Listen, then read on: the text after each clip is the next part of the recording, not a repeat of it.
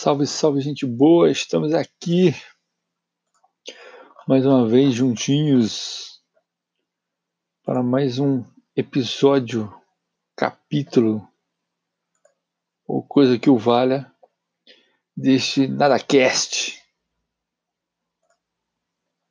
É o episódio número 8, na segunda-feira, 23 de setembro de 2019, Brasília, mil graus à sombra. Tá quente pra dedéu, minha gente. Quente pra dedéu, vocês não estão entendendo. Mas vamos lá. Galera, hoje eu vou começar falando o seguinte, tá? Tô feliz porque abri hoje aqui o, o site da Anchor, né? O meu dashboard aqui do, do podcast, onde faço as gravações e tudo mais. E vi aqui que o podcast está disponível além do próprio Anchor e do Spotify no Google Podcasts, certo? No Breaker e no Pocket Casts. Depois eu divulgo os links certinhos aí para todo mundo via Instagram e Facebook e essas coisas tudo. Tá bom? Segundo ponto de hoje, minha gente. É, esse negócio aí de guru, né? É uma onda de guru para lá, guru para cá, guru para lá, guru para cá. E meu, pelo amor de Deus, fujam dos gurus, cara. Guru é aquele cara que vem de facilidade, mas é o cara que nunca foi pra arena, nunca botou o pé no campo de batalha, entendeu?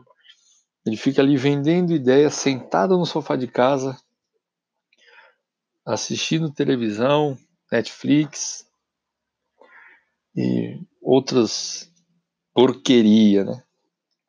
Sei que na Netflix não tem só porcaria, mas o cara só fica vendo bosta quando tá em casa. Então, assim, cara, percebeu que o cara tá querendo vender facilidade, que o cara disse que o método dele é infalível, certo? Cara, vem com aquelas frasezinhas de de mil a trezentos mil em seis meses, ganhe mil reais por dia, é, garanto os seus 6 em 7, que seria você fazer um, um, um, faturamento aí de 100 mil ou mais de 100 mil reais em 7 dias com algum produto, sei lá, com, enfim, tá? Fujam desses caras, fujam. O Brasil, assim, ó, você tem muito picareta. E só tem picareta porque tem trouxa. E o trouxa é aquele cara que quer que o mundo acabe em barranco para ele morrer encostado, porque o cara não quer se coçar para nada. É vinde a mim, mas nunca aos outros. Entendeu o negócio? O cara quer facilidade. Entendeu? Meu irmão, você é desse que quer moleza? Quer moleza, toma sopa de minhoca, senta no pudim. Para de encher o saco. Você tá entendendo? Quer facilidade, irmão? Faz o seguinte: corta um dos dedos da mão aí e aposenta por invalidez. Quero ver se você vai aguentar viver com o INSS aí depois da reforma da Previdência. Tá bom? Bunda mole. Então, recado dado. Ouviu promessa de guru, de sistema operacional mágico, de você que é copywriter aí, está estudando para ser copywriter, o template do milhão. Você liga para a polícia e manda prender o arrombado que está com essa ideia. Mesma coisa você que está no mercado aí, meu amigo, minha amiga, tá? Está começando agora e fica com essa ideia de, ai, qual é a fórmula mágica? Eu preciso de, de um indicador mágico que me garanta lucro.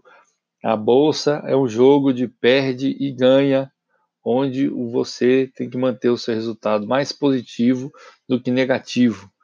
Não é o dia que interessa, é a semana, o mês, o semestre, o trimestre, enfim, o ano. É o longo prazo, animal que trada.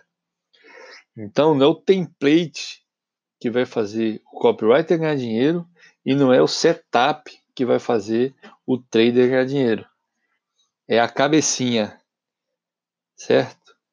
É você botar o teu cérebro para funcionar sem preguiça, sem frescura, sem mimimi. Tá bom? Quer uma vida fácil? Vai vender banana e coco. Vai ver como é que é fácil carregar banana e coco. Tá bom? Vamos dar sequência aqui então, minha gente.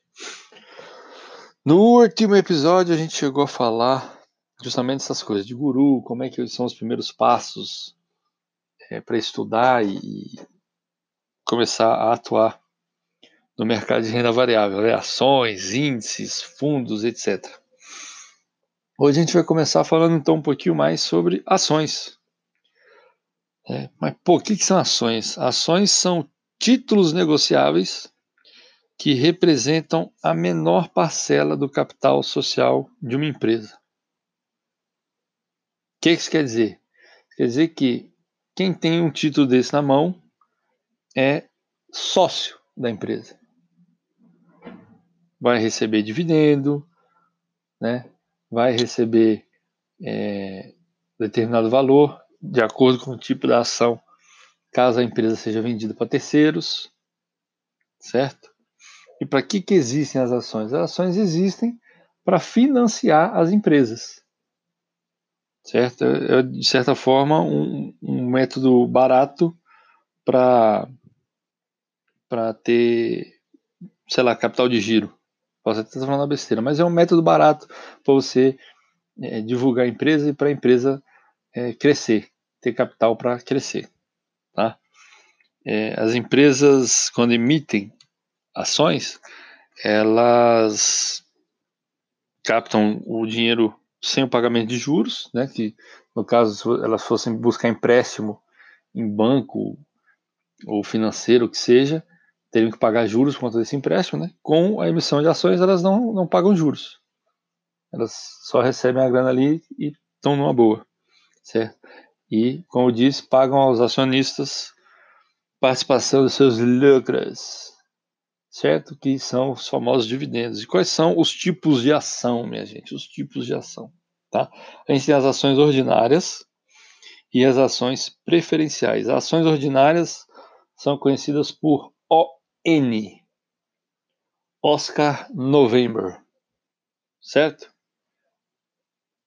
E normalmente os detentores das ações ordinárias têm direito a voto nas assembleias da empresa, tá?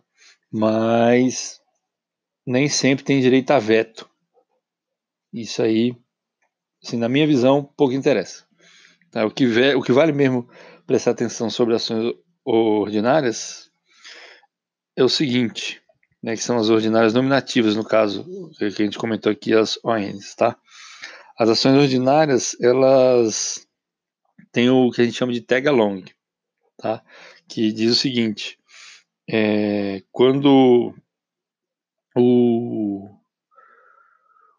a empresa é vendida, o controlador tem que pagar 80% do valor das ações que cada acionista tem em mãos, tá? Para não prejudicar o acionista. Vender a empresa, se você tem ações, sei lá, Xpita Automóveis, a Xpita foi vendida, cada ação da Xpita vale 40 reais. Você vai ter 80% desse valor por cada, em cada ação na sua mãozinha paga ali, tá? É, em caso de venda da empresa, certo? As outras ações que nós temos são as ações preferenciais. No caso, as preferenciais nominativas também, são as PN, Papa November, certo? Nessa aí você não tem direito a, a voto, tá? E caso se a empresa for vendida, não, não te garante nada de, de participar em prêmio, de, de controle, de nada. Você vai tomar na cabeça mesmo, mas são as que trazem maior liquidez para o mercado, certo? Porque nessas aí a empresa pode emitir ação sem perder controle real sobre a, a própria empresa, né? E as preferenciais têm esse nome porque os acionistas têm preferência quando chega o período de receber os dividendos pagos como resultado dos lucros obtidos. Tá certo? A, a lei estabelece um, uma cota mínima, um valor mínimo, um dividendo mínimo obrigatório para essas ações, certo? Você não pode receber menos, é dali para frente. E o que acontece? Quando as empresas não te pagam dividendo por três anos consecutivos, caso não tenha lucro e tal, tenha problema, aí você passa a ter o direito a voto, tá? Mas, enfim, bota na cabeça que as ordinárias nominativas, junto a elas tem o tag along. Em caso da empresa ser vendida, você tem que receber 80% do valor de cada ação que você tem na sua mão, tá? E as preferenciais, são as preferenciais nominativas, você tem preferência para receber os dividendos da empresa, tá certo? E como é que identifica as ações na bolsa, Laura? Pelo amor de Deus. Cara, na bolsa, cada ação ela tem um nome que a gente chama de o código de cada papel. O nome é composto por quatro letras e um número de um ou dois algarismos, tá certo? As letras normalmente vão indicar o nome da empresa, pode ser uma abreviação da empresa ou pode ser algum código mesmo que identifique a empresa junto à bolsa. E os números podem, salvo engano, tá? Posso estar falando alguma besteira, mas as que eu conheço de, eh, são o 3 e o 4, né? 3 é ordinária nominativa, 4 é a preferencial nominativa, né? E de 5 adiante eu não lembro quais são os coisas. Eu sei que 11 são fundos, eu acho. É isso? Eu sei que eu acho ótimo. Número 11, salvo engano, é, indicam fundos, tá?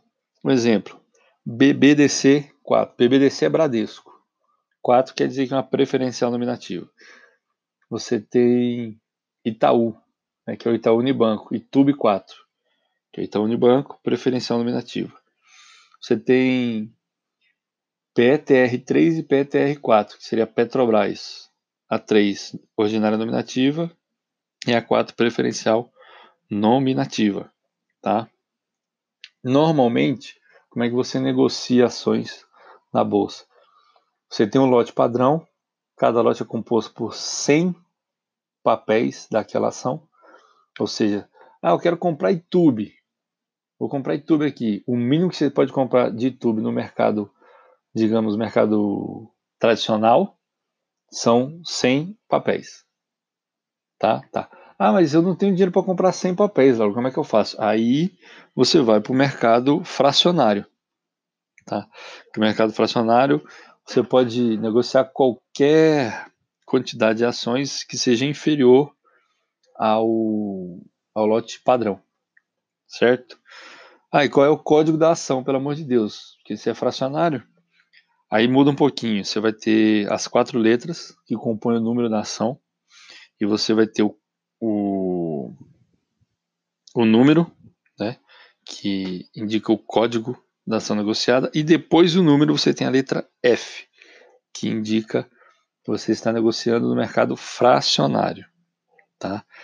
É, qual que é a desvantagem? A de vantagem não, né? Pelo amor de Deus, né? qual que é a desvantagem? Eu não tomei meu remédio, desculpe aí, gente. A desvantagem de você operar lote fracionário é que você pode ter um, um spread maior, tá? E você tem menor liquidez também, porque nem todo mundo está negociando no mercado fracionário. A galera negocia em maior peso no mercado tradicional, que é o lote padrão de 100 contratinhos, certo? Aqui que é spread.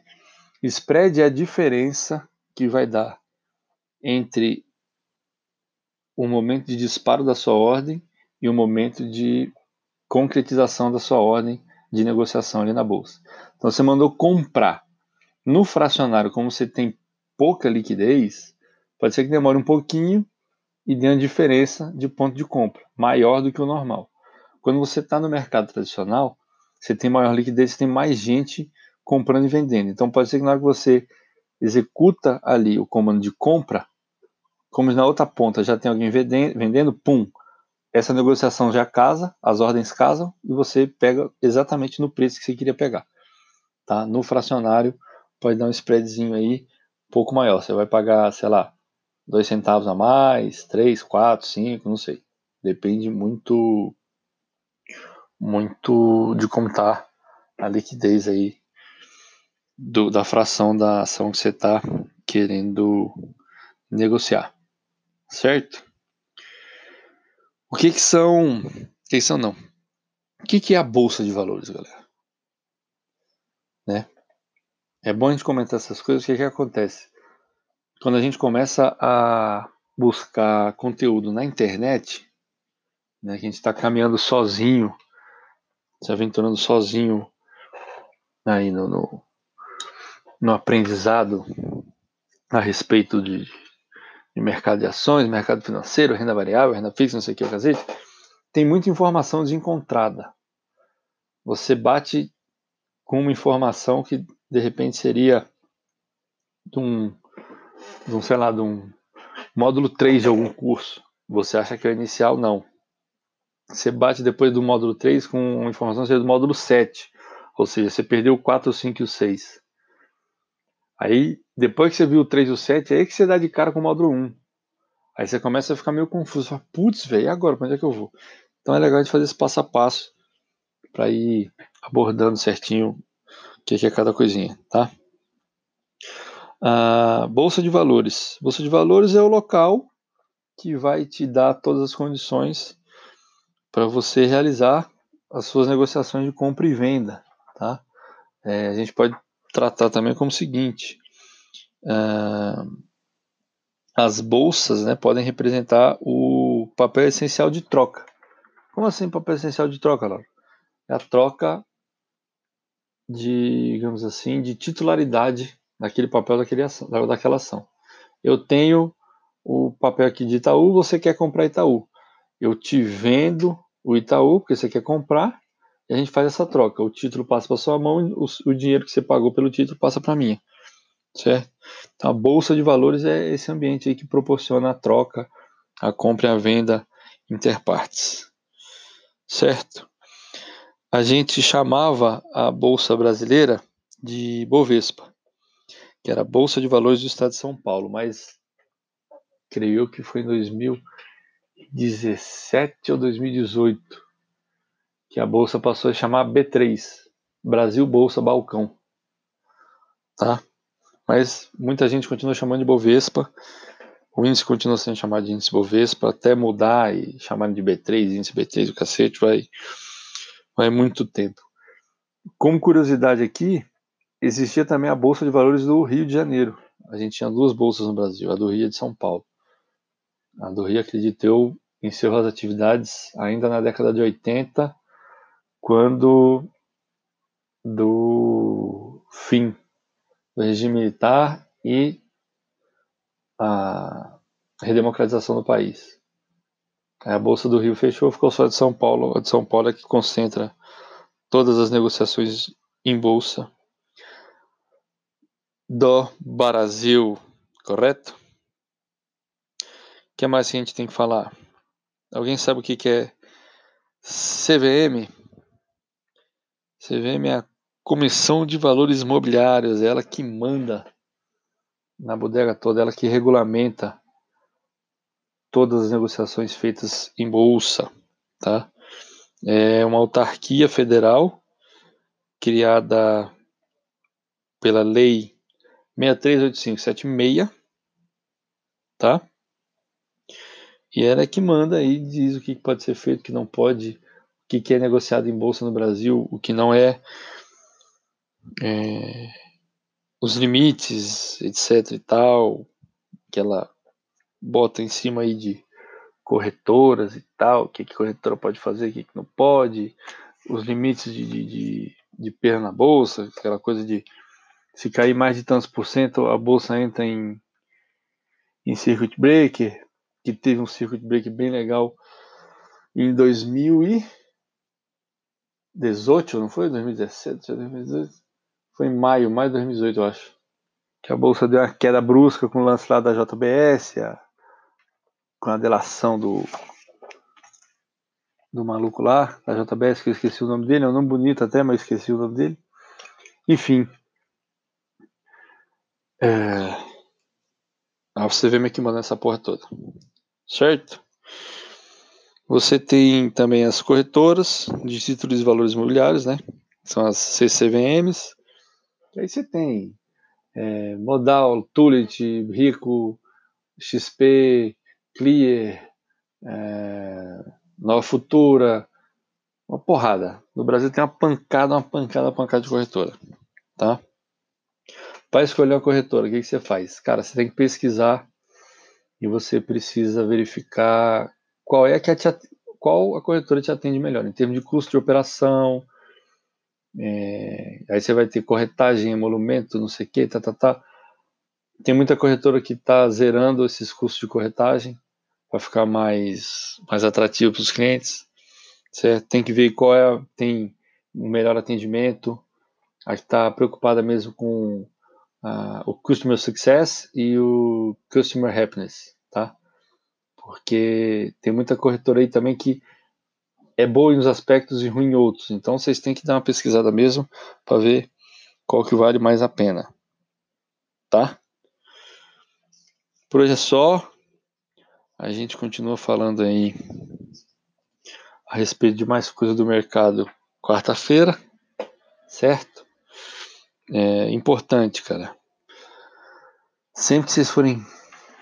Sempre que vocês não. Quando vocês forem começar a estudar, vocês têm que ter em mente, tá? Que não é fácil. Não é fácil, mas não precisa ser complicado. Pode ser simples, tá certo? A bolsa é o seu negócio. Não venha para cá pensando assim, vou largar do meu emprego e vou ganhar dinheiro, porque fica difícil. A gente vai falar um pouquinho mais disso também no próximo episódio, tá certo? Eu já tenho até aqui um scriptzinho preparado para a gente tra tratar deste assunto que muito interessa a todas as pessoas aí, porque sendo aprovada realmente a reforma da Previdência, todo mundo vai ter que correr atrás do seu próprio pé de meia. O governo não vai mais facilitar a vida dos aposentados. Não é verdade? Quem tem direito adquirido, tem direito adquirido. Quem não tem, meu irmão, se lascou. Acredito eu que o efeito da reforma é daqui para diante. Não vai retroagir, não. Tá certo? Então é isso, galera. Estamos em cinco canais podcasticos. Fujam dos gurus. Tá certo? E tenha em mente aí a diferença entre ação ordinária nominativa e preferencial nominativa. Tá certo? Quarta-feira a gente volta aí com mais algumas diquinhas, alguns assuntos referentes à bolsa. E vamos que vamos, que o som não pode parar. Magrelo out. Abraço a todos.